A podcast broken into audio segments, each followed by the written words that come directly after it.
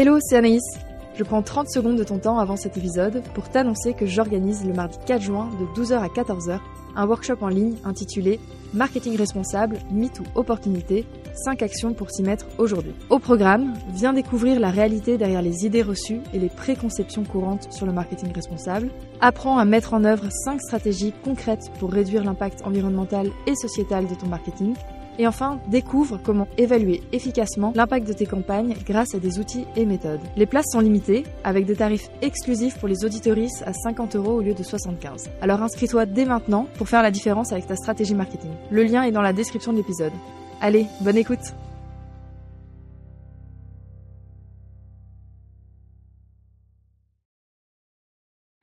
Bienvenue dans Slow Marketing, le podcast du marketing qui ne veut pas finir comme les dinosaures. C'est le premier podcast dédié à la transition environnementale dans le marketing.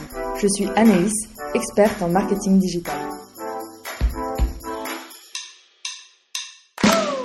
Hello Manon, c'est un plaisir de te recevoir sur Slow Marketing. Comment ça va aujourd'hui? Ça va très bien, merci beaucoup de me recevoir. Alors dans cet épisode, j'aimerais qu'on parle design et engagement, mais avant ça, est-ce que tu peux me dire un peu plus sur ton parcours et ta passion pour le design? Moi, je suis designer depuis euh, plus de 10 ans et j'ai très rapidement, je me suis orientée dans le design dès mes études, euh, dès le lycée.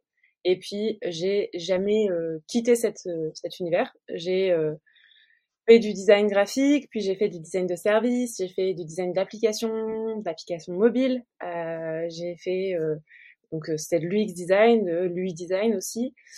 Et euh, en ce moment, je euh, retourne un peu à mes à mes amours et donc je vulgarise le design sur LinkedIn et, euh, j'accompagne les, euh, les, entrepreneurs, les solopreneurs notamment, notamment aussi les, plutôt les femmes dans leur projet d'identité visuelle. Ce qui a déclenché ma curiosité et mon envie de t'interviewer aujourd'hui, euh, c'est cette phrase que j'avais vue sur ton profil designer engagé et je voulais en savoir plus. Comment est-ce que tu définis donc ton engagement dans le design aujourd'hui? Je me rappelle que c'était écrit ça et en fait je l'ai retiré ce mot pour le l'affirmer en le spécifiant plus parce que derrière le mot engagé, c'est un peu comme quand on écrit euh, euh, les acteurs de l'impact, mais en fait finalement des fois c'est un peu flou. Et donc je me, euh, en travaillant avec une, une personne qui m'a aidé à réécrire mon profil, dans ce travail, j'ai travaillé à, à, spécifier ça. Donc déjà, je peux te dire que maintenant les mots qui sont écrits, c'est que je suis vigilante à respecter toutes les identités, tout d'être inclusive dans mes designs euh, à proposer des choses qui euh, vont sortir euh, des normes euh, hétéro cisgenres. Voilà, ce genre de d'engagement social, mais aussi d'engagement sur tout ce qui est écologique, c'est-à-dire que quand je travaille sur des projets plutôt web, je vais être attentive à l'accessibilité et pardon, là, du coup, on est plutôt sur le côté inclusif, donc l'accessibilité pour que ce soit lisible, accessible par les, les lecteurs vocaux, ce genre de choses mais aussi le côté impact euh, énergétique, énergétique et est-ce que on a vraiment besoin de ce site web? Voilà, toutes ces questions-là, pour moi, elles font partie de, ma, de mon engagement en tant que designer. Et ton engagement, concrètement, comment est-ce qu'il se manifeste dans ton travail quotidien? Dans mon travail quotidien, c'est un, m'autoriser à refuser un client, et j'ai la chance de pouvoir le faire euh, parce que j'ai suffisamment de demandes entrantes et euh, et que j'utilise à ce que j'appelle un marketing répulsif. Je pense que ça, ça se dit. Euh, je, parle avec force de mes convictions, mes convictions féministes, mes convictions écologiques et mes convictions sociétales. Du coup, forcément, je repousse mes anti-clients, mes anti-cibles. Donc, quand il y en a, je m'autorise à, ne pas travailler avec pour ne pas aller à l'envers de mes valeurs. Et euh, pour tout ce qui est euh, euh, euh donc utilisation. Alors là, c'est un peu plus subtil, c'est-à-dire que j'ai fait le, j'ai un peu mis de côté cette histoire de d'ego du designer, de euh, d'avoir des produits, des projets qui sont propres ou pixel perfect, on peut dire aussi dans le dans le jargon, pour aller construire des objets graphiques qui sont utilisables par les clients. Et ça, c'est un gros enjeu chez moi de de, de travailler à des outils, donc des templates, des, des éléments qui vont être utilisables dans des logiciels euh, accessible à tout le monde, donc Canva par exemple, et euh, facile à prendre en main avec une forme d'économie de moyens. C'est vrai que ça c'est quelque chose qui m'avait tout de suite attiré l'œil, c'est que c'est le fait que tu utilises et tu parles souvent de Canva, alors que euh, on a tendance à voir les designers euh, s'en écarter au maximum, décrier au contraire cette plateforme. C'est vrai, j'avais fait un, un post avec un carrousel pour expliquer comment en fait j'étais tombée amoureuse de Canva Et en fait, la, la réalité, elle est toute simple. Hein. Euh, moi, j'étais comme tous les designers. Quand on me disait Canva, j'étais là, ouais, euh, ça va retirer notre travail, euh, et on pourrait dire la même chose des IA aujourd'hui. Et en fait, je, je pense que c'est une, une, posture qui est une posture où, quand on a peur de, de, de, de la nouveauté, de l'inconnu, en fait, Canva est un super allié des designers, c'est-à-dire que c'est une passerelle entre toi et le client. Et tu ne peux pas designer uniquement dans Canva quand tu es designer parce que tu es limité, tu ne peux pas construire des éléments euh, neufs ou sur mesure, on va dire. Donc tu es obligé d'avoir tes propres outils, tes propres compétences, ta propre culture, euh, ta propre euh, expertise, ton expérience euh, de la sémiologie, de, de, ce que veulent dire les couleurs. Et tout ça, tu peux après le ramener dans Canva pour que ton client puisse être autonome. Et c'est là, moi, que je mets un peu mon engagement. C'est mon engagement, c'est pas de produire des choses qui sont inutilisables, euh, dans lesquelles l'utilisateur est coincé. Encore hier, j'avais une utilisatrice, euh, une cliente qui me disait, bah en fait, mon identité, elle est top. J'ai une designer qui m'a fait un super PowerPoint. Mais en fait, euh, ben moi, je peux pas m'en servir parce que tu vois là les ronds, ben, dans PowerPoint, ça, ça, ça change tout le temps. Euh, là, telle couleur, je sais, je suis tout le temps embêtée parce que je peux pas écrire avec.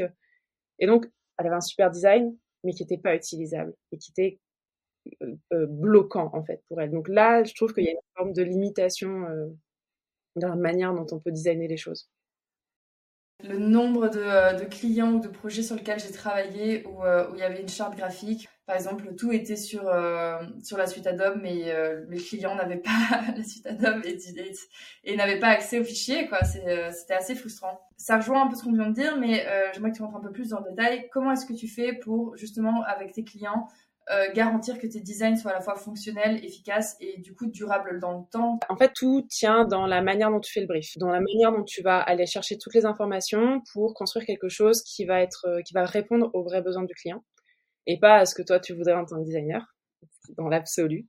Euh, dans les questions que je pose dans le brief, il euh, y a des questions de où est-ce que, euh, quels sont tes objectifs stratégiques à X années? Parce que en fonction, si elle a l'intention de développer ou d'avoir une équipe ou de faire un pivot. Moi, j'ai besoin de le savoir pour que l'identité, elle soit la plus pérenne possible. Si après, je pose aussi plein de questions sur l'environnement technique de la personne et l'environnement euh, d'utilisation de cette charte graphique. Si quelqu'un me dit, ben moi, je suis jamais sur Internet, par contre, je passe mon temps à imprimer, euh, je fais beaucoup de flyers, je vais beaucoup sur les événements, ben du coup, je vais réfléchir ma charte de manière, enfin mon identité de manière à ce qu'elle soit économe au maximum et par exemple qu'elle soit euh, dans le cadre d'une association, c'était beaucoup ma, première clientèle euh, il y a quelques années, euh, je faisais attention à ce que ce soit imprimable sur euh, des imprimantes de bureau et pas une imprimante euh, d'entreprise. La nuance, c'est par exemple sur les marges. Une imprimante de bureau, on peut pas aller jusqu'au bord. Donc c'est des petits détails comme ça. Donc connaître l'environnement technique fait qu'après on peut faire des meilleurs choix euh, quelqu'un qui me dit bah non en fait je ne prospecte que sur internet dont TikTok j'ai aucun problème à utiliser du coup des couleurs qui vont être fluo euh, qui vont être euh, euh dans le spectre euh, RVB des ordinateurs et qu'on on ne peut pas imprimer par contre. Donc je lui dis bah la carte de visite on va se débrouiller autrement on fera une alternative mais c'est pas grave parce que du coup on focus sur l'endroit où il y a une contrainte technique. Et donc si j'utilise Canva c'est à ce moment-là que je le demande. S'ils utilisent PowerPoint, c'est à ce moment-là que je le demande, et que moi, en tant que designer, je m'adapte. Je fais en sorte que mon design être utilisé sur PowerPoint ou sur Canva. Finalement, euh, ça rejoint aussi un peu euh, le, enfin, les techniques de marketing responsable et de bien s'assurer que euh, le produit, service qu'on est en train de développer répond à un besoin d'une cible. Carrément. Euh, c'est clair que sur des cas de site internet, euh, c'est une, une, méthodologie qui va être différente, mais finalement, on se pose les mêmes questions qui sont les utilisateurs, dans quel cadre ils vont utiliser ce site internet ou cette application mobile, et on va essayer de penser à tous les cas d'usage et tous les cas de situation de handicap, puisque a priori on est tous en situation de handicap à des moments de manière ponctuelle euh, ou euh, permanente. Par exemple, si tu marches dans la rue au soleil et que tu sors ton téléphone ou que tu marches sous la pluie avec ton smartphone, ben t'es en situation de handicap en fait. Dans ces deux cas-là, t'as du mal à utiliser ton écran ou t'as du mal à voir l'écran et toutes ces situations, on fait en sorte de les couvrir quand on quand on design. Petit aparté, du coup, euh, j'en avais déjà discuté dans des épisodes précédents, mais c'est vrai que c'est marrant, c'est un sujet qui revient de manière assez ponctuelle dans le podcast. C'est C'est quoi tes recommandations euh, justement pour être plus inclusif dans le digital sur toutes les questions de handicap Même si je sais que c'est très large, mais si tu avais un peu des grandes guidelines? Bah écoute, je vais essayer de rester un peu focus sur ce que je fais en ce moment, c'est encore le plus simple pour moi. Euh, par exemple, sur euh, les réseaux sociaux, sur LinkedIn et sur Canva spécifiquement, c'est de remplir par exemple les balises alt pour donner le texte alternatif à une photo. comme ça, l'utilisateur, il sait s'il est sur lecteur vocal, il sait euh, quel est le sens de l'image qu'il ne peut pas voir. Le lecteur vocal va aller lui lire. Donc ça y est, maintenant ça a été ajouté dans Canva, on peut le faire. Euh, vous pouvez le faire aussi dans, euh, sur, vos, PDF. Et vous pouvez le faire aussi quand vous publiez tout simplement une photo sur LinkedIn. Il suffit d'aller chercher le, l'endroit où vous pouvez remplir la balise Alt. Et c'est ultra important pour les gens qui sont en déficience visuelle. Ça, c'est un, un tips ultra simple. Ça vous prend 15 secondes en plus à faire la balise alt n'est pas faite pour du référencement. c'est intéressant, ça peut croiser, tu vois, mais au final, euh, à la base, c'était pas ça. Enfin, c'est pas ça, quoi. C'est effectivement euh, une alternative pour les lecteurs euh, audio. Il y a un autre sujet que j'aimerais aborder avec toi. J'ai vu que tu t'intéressais de plus en plus aux IA de génération d'images. déjà, est-ce que tu peux nous expliquer ce que c'est? Les IA de génération d'images, c'est des IA dans lesquelles tu vas rentrer une consigne, qu'elle soit écrite, dessinée ou en fait écrite ou dessinée. Peut-être qu'il y en aura des autres finalement. Euh, et qui va te sortir une image générée grâce à son apprentissage euh, sur un catalogue d'images. Elle va te générer une réponse la plus probable par rapport à ta demande. Donc techniquement, ça génère des images uniques euh, puisqu'elle fait de l'assemblage euh, comme, comme une forme de grosse inspiration de l'existant qu'elle a trouvé euh, dans les catalogues d'images d'Internet qui lui ont été fournis à manger. En quoi, selon toi, les technologies de l'IA, du coup, ont-elles un impact sur ton travail de designer? Comment est-ce que toi, tu l'utilises quand tu travailles avec elle aujourd'hui? Moi, en tant que designer, je m'en sers beaucoup pour faire du brainstorming, c'est-à-dire que je fais du ping-pong visuel. Euh, dans dans la, en tout cas les IA de génération d'images. Hein. donc euh, dans la phase de euh, recherche, euh, une fois qu'on a posé le brief et le cadre de travail, à ce moment-là, il y a un peu une phase d'inspiration, une phase dans laquelle il faut laisser aussi fonctionner son cerveau un peu tranquillement et où nous vont nous arriver des images, des éclairs, des associations d'idées. Et en fait, c'est ce travail d'association d'idées que peut euh, accélérer les IA génération d'images parce que une IA de génération d'images, par définition, fait de l'association d'idées. Quand tu lui, donnes un prompt euh, de, ton, de, ton, de ta problématique de design, en fait, elle va pouvoir te faire des réponses qui vont être des fois complètement étonnantes et qui vont t'aider dans ton brainstorming euh, visuel. Moi, je m'en sers beaucoup pour ça. Je donne mes prompts, enfin, j'écris mes problématiques elle me donne en réponse des images et ça me permet d'avoir des bases pour aller fouiller d'autres choses. Je me dis ah ouais, ça c'est intéressant, je vais le mettre de côté. C'est pas une réponse en soi, euh, je peux pas donner ça au client en fait. C'est pas euh, quand je demande une, une, pochette de podcast pour un podcast qui va parler de tel ou tel sujet, elle va me faire des propositions, mais jamais ce sera quelque chose que je peux donner au client comme produit fini. Ça n'est qu'une étape dans euh, dans mon parcours après, ce qui est hyper intéressant, c'est que une fois qu'on a retiré la question des biais et qu'on est attentif à qu'est-ce qu'on lui demande pour ne pas avoir que des images qui vont euh, dans une certaine hétéronormativité, eh ben, on peut avoir des visuels qu'on aurait, dont on aurait eu beaucoup de mal à avoir. Par exemple, pour alimenter, euh, pour designer des choses, euh, un site internet, on peut avoir des images très qualitatives pour illustrer des enfants, pour illustrer des personnes avec des situations de handicap qui, dont, il est difficile d'avoir des banques d'images en fait. Là, on est beaucoup plus libre là-dessus et on peut générer à l'infini du coup du contenu euh, pour alimenter euh, des, euh, des, des, banques, on va dire, de, de chartes graphiques ou d'identité visuelle. Ah ouais, j'avais pas euh, imaginé cette partie-là du travail avec l'IA euh, sur euh, effectivement être capable de sortir un peu de ses biais et puis de pouvoir produire des images qui sont quasiment introuvables. Moi, néanmoins, tu vois, sur la partie brainstorming, génération d'idées, effectivement, je trouve que ton utilisation est intéressante.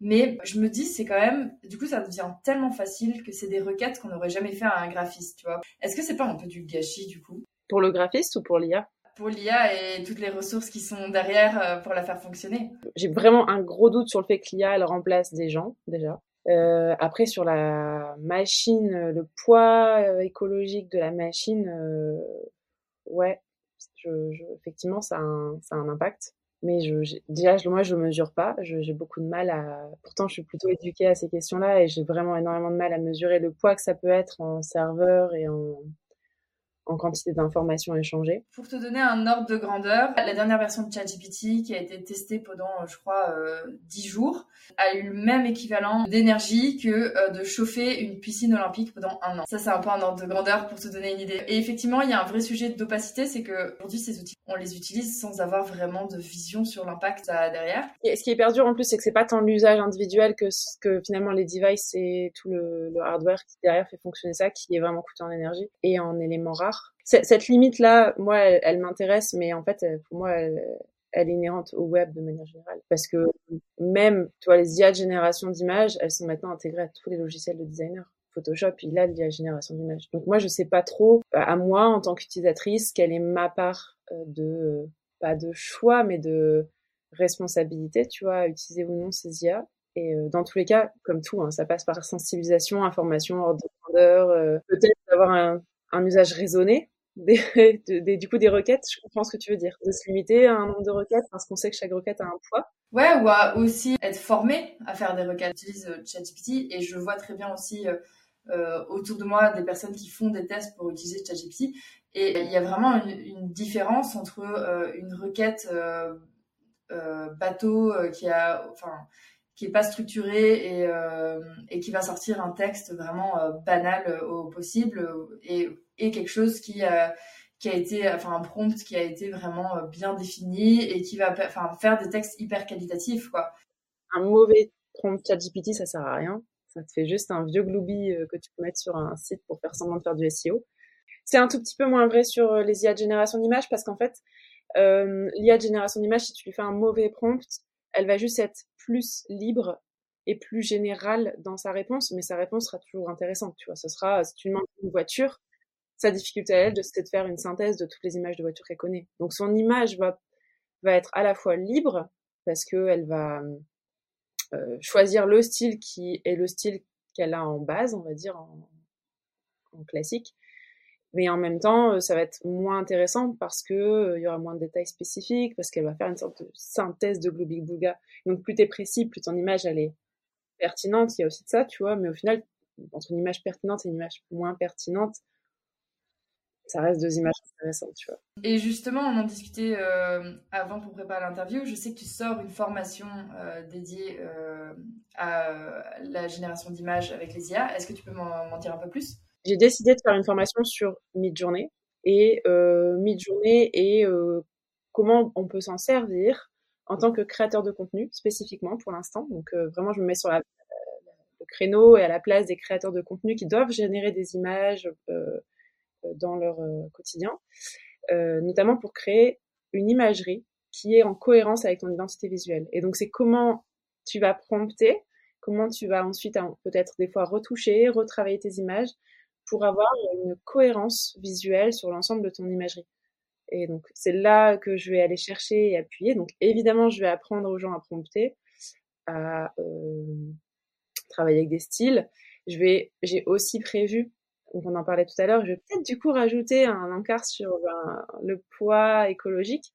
Moi, dans ma, j'avais prévu un, un, une note d'introductive sur euh, les biais, parce qu'en fait, du coup, comme une IA de la synthèse, eh ben, euh, elle va forcément avoir des biais qui sont les biais humains. Donc, si tu demandes euh, une sage-femme, elle va te mettre que des femmes. Si tu demandes un, un chef, ben, elle va te mettre que des hommes. Enfin bref parler de toutes les euh, ethnicités, euh, tous les morphotypes de, corps, euh, enfin bref, un milliard de biais possibles, et un autre sur les, le droit à l'image, sur l'éthique, peut-être aussi de l'utilisation des noms propres dans tes prompts. Après, chacun fait ce qu'il veut, mais moi, moi, j'aurais fait ma part de dire, bah, écoutez, voilà, il y a des problèmes d'éthique et de droit à l'image, ça vaut ce que ça vaut, voilà, en quoi c'est un problème et quels sont les différents points de vue. Et avec donc ces parties-là, comment on prompte et comment est-ce qu'on assoit une base d'identité visuelle. Donc il y aura aussi ces notions de c'est quoi une identité visuelle cohérente, comment est-ce qu'on crée une cohérence. Euh, j'espère du coup pouvoir accompagner euh, un tas de créateurs de contenu à utiliser Midjourney en créant des visuels qui leur ressemblent à eux et qui crient pas coucou j'ai été fait dans Midjourney. L'idée voilà c'est de réussir à, créer ton propre euh, ton propre univers tu vois. Ok super intéressant. Ça sort on peut s'inscrire déjà? On peut s'inscrire il y a une liste d'attente. sur mon site internet. J'envoie des tips et des anecdotes sur la construction de la formation toutes les semaines, tous les 15 jours quand, euh, je suis un petit peu débordée en ce moment, mais voilà, quand, euh, quand j'y pense, j'envoie des news, des news. Là, je leur ai lancé un challenge pour réussir euh, à prompter quelque chose d'un peu impromptable, parce qu'il y a aussi forcément des limites techniques. Et elle sort courant mai, dès que j'ai fini de la tournée. Manon, si je te dis slow marketing, tu penses à quoi? Ouais, du coup, pour moi, le slow marketing, c'est communiquer sur tes produits, communiquer sur des offres en conscience et euh, sans euh, abuser de, de, la personne en face, sans abuser des, des, des, cibles, en faisant confiance sur leur capacité à, à faire des choix, sans abuser des, des patterns marketing qui sont euh, néfastes, comme des fausses promotions dans le temps, limitées dans le temps, ce genre de choses. C'est quelque chose qu'on voit aussi beaucoup en infopreneuriat, le, du marketing qui est, moi, je pense, abusif. Et alors, je ne sais pas si du coup, je, je peux dire que moi, je fais du slow marketing, mais en tout cas, j'essaie de faire du marketing qui est respectueux. Par exemple, je mets pas de faux mots, je mets pas de, de délai euh, s'il y a pas une vraie contrainte technique qui m'oblige à mettre du délai, par exemple. Genre un changement de vidéo, je ne sais pas. C'est des, des petites, c'est mes propres petites limites, tu vois. Mais pour moi, du coup, le slow marketing, c'est faire des choix peut-être euh, respectueux, en fait, juste de pas abuser de l'autre. La question de la fin, selon toi, qui est-ce que je devrais inviter sur ce podcast? Selon moi, tu devrais inviter Quentin Kotzmann parce que euh, c'est quelqu'un euh, qui utilise la psychologie appliquée à l'UX et je pense qu'il pourra vachement bien te parler de dark pattern et de tout ce qui se passe dans le cerveau et de comment tu peux abuser ou justement ne pas abuser des gens dans la manière dont tu conçois des services et euh, le marketing. Super intéressant, merci pour la reco. Euh, avant de terminer, est-ce que tu as une actu ou un endroit où c'est le mieux de te suivre et de, pouvoir connecter avec toi? Yes, vous pouvez venir me voir sur LinkedIn, euh, Manon Verbeck. C'est encore le plus simple et euh, le premier lien dans mon profil vous emmènera sur mon site internet où vous pourrez retrouver ma newsletter, c'est là qu'il y a toutes les super actus et le lien vers ma formation pour être sur la liste d'attente et profiter des euh, informations bêta, du prix de lancement bêta et toutes ces euh, infos croustillantes. Super. Bah écoute Manon, merci beaucoup pour ton temps et pour cette discussion passionnante. J'ai beaucoup appris sur les IA et sur leur utilisation aujourd'hui. Merci. Merci beaucoup Anaïs. C'est tout pour aujourd'hui. Rendez-vous la semaine prochaine pour un nouvel épisode. Si tu ne veux rien louper, abonne-toi à la newsletter ou à mon profil LinkedIn Anaïs Baumgarten. Tous les liens sont dans la description. Merci pour ton écoute et à très vite sur Slow Marketing.